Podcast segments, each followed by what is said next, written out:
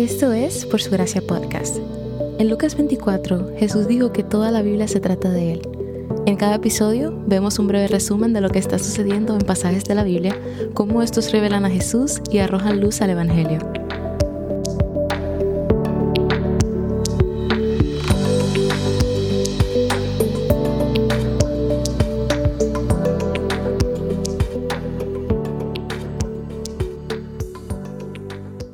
Dios nos hizo a su imagen, hemos sido creados a su semejanza para reflejar su carácter, pero cuando entró el pecado en el mundo, la imagen de Dios en nosotros se manchó.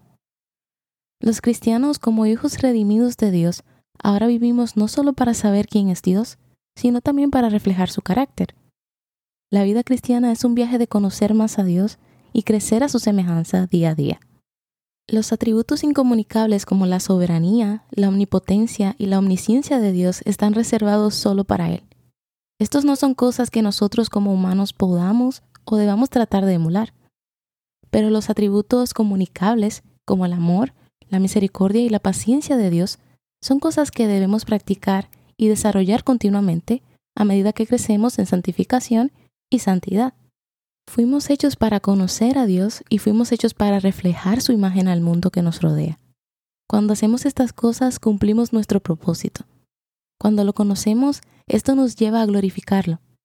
Y es al conocerlo a Él que podemos encontrar gozo y satisfacción. La teología es el estudio de Dios y la verdad es que no es solo para pastores o estudiantes de seminario. El estudio de Dios es para todo creyente. Lo más práctico que podemos hacer es buscar un entendimiento de quién Él es. Entender el carácter de Dios también nos lleva a entendernos a nosotros mismos, porque de esta manera comenzamos a entender mejor los motivos e intenciones de Dios, nos damos cuenta de por qué nos hizo y cómo desea que crezcamos en su gracia. Estudiamos los atributos de Dios para conocerlo y cuanto más lo conocemos, esto nos lleva a reconocer su grandeza y humillarnos ante Él. Nos arrepentimos de nuestro pecado y somos santificados por su gracia. El proceso de santificación nos hace cada vez más como Dios y es una buena noticia, porque debemos tener una gran semejanza con nuestro Padre, como hijos de Dios. Y miramos a Jesús para entender lo que significa vivir los atributos de Dios. Es en Jesús que aprendemos qué significa que esos atributos se muestren en la humanidad. Porque Jesús no solo es Dios, sino que se hizo hombre y solamente Él expresó perfectamente los atributos comunicables de Dios que ahora aspiramos a reflejar. Y Filipenses 1.6 nos habla de la esperanza que tenemos de un día futuro cuando nuestra santificación será completa. Reflejar los atributos de Dios no se trata de esforzarse más y hacerlo mejor con nuestras propias fuerzas.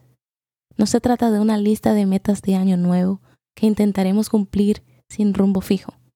No, Reflejar los atributos de Dios se trata de ser moldeados por el trabajo del Espíritu Santo en nosotros. Él es quien hace el trabajo. Él es quien nos va convirtiendo en quien nos ha llamado a ser. Reflejar los atributos de Dios se trata de dependencia diaria. Se trata de comprender cómo nos quedamos cortos y cómo Él completa en nosotros lo que nos ha llamado a ser. Él es el que salva y Él es el que santifica. A la luz de los atributos de Dios, nuestras vidas deberían rebosar de asombro por quién es Dios y gratitud por cómo nos ha buscado desde el inicio. Hoy terminamos este estudio de los atributos de Dios y te dejo estas preguntas para reflexionar sobre lo que hemos visto. ¿Qué atributos te llamaron más la atención en este estudio? ¿Qué atributo necesitas pedirle a Dios que te ayude a reflejar mejor? Y por último, ¿Cómo debería afectar el estudio de los atributos de Dios en la forma en que vives a partir de ahora?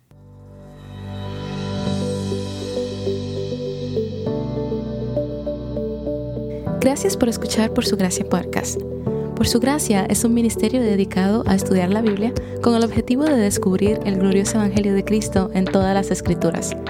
Para más recursos, sigue la cuenta Por Su Gracia Estudios en Instagram.